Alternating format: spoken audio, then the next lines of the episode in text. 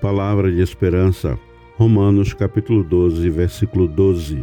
Regozijai-vos na esperança, sede pacientes na tribulação, na oração perseverantes.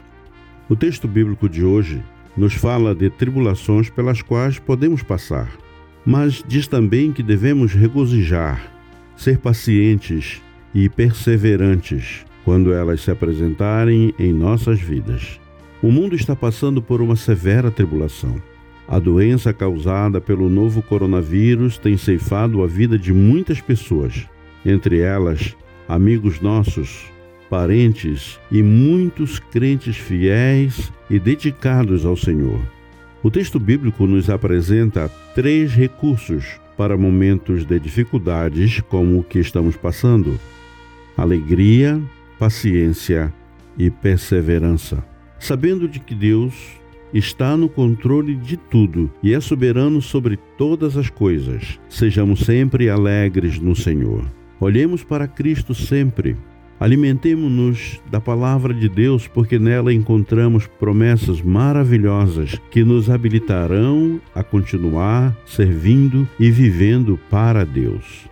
Curvemo-nos silenciosamente à vontade de Deus e nesta atitude de fé e de submissão devemos perseverar, pois no tempo devido Deus agirá. Então, não devemos desistir muito rapidamente ou desanimar se a resposta às nossas orações demorar.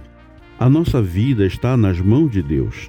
Ele está preparando algo que não podemos ver agora, mas nosso Senhor continua trabalhando até que seu propósito seja plenamente revelado a nós. Mantenhamos vivo o nosso relacionamento íntimo com Deus por meio da perseverança na oração. Oremos. Senhor Deus de toda esperança, nós te bendizemos porque és o nosso bondoso Pai.